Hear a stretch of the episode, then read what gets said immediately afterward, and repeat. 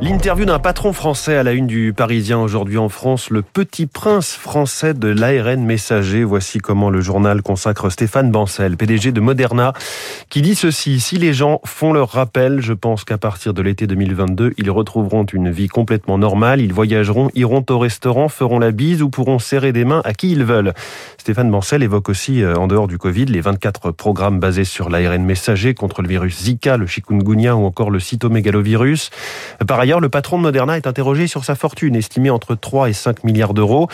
Avec mon épouse, dit-il, on compte donner l'essentiel. Nos enfants le savent, on leur a dit, on vous paye vos études, on vous lèguera une maison familiale, à vous de vous débrouiller ensuite.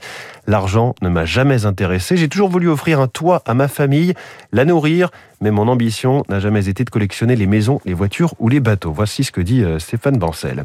La une des échos ce matin, Tesla, le triomphe boursier de la voiture électrique. Sa capitalisation de 1000 milliards est supérieure à celle de tous les constructeurs traditionnels réunis c'est le résultat de sa spécialisation technologique et de la croissance de son activité. Dans le journal L'Opinion, le constat que la pandémie a coûté cher à l'État actionnaire. La crise a figé les cessions d'actifs publics, on pense au groupe Aéroport de Paris, et obligé Bercy à soutenir massivement son patrimoine industriel. Cela devrait euh, continuer, explique l'agence des participations de l'État. La crise a mis en exergue la dispersion du capital de certaines euh, grandes sociétés cotées qui les exposent à des prises de contrôle inamicales et non souhaitées. Voici ce que dit euh, l'APE. Sur ce sujet, les échos relèvent que l'État actionnaire n'a jamais touché aussi peu de dividendes depuis dix ans. François Vidal, directeur délégué de la rédaction des échos, nous en reparlera dans son édito ici même à 7h10. Le méthane, l'autre grande menace pour le climat. C'est le dossier du jour du Figaro Économie. Ce gaz, une fois rejeté dans l'atmosphère, produit un effet de serre 85 fois plus puissant que le CO2. Or, ces émissions issues des industries d'extraction du gaz, du pétrole et du charbon sont faciles à éviter. Le dossier est une priorité de la COP26. À propos d'énergie, une méga panne d'essence en Iran, c'est à dire dans les échos.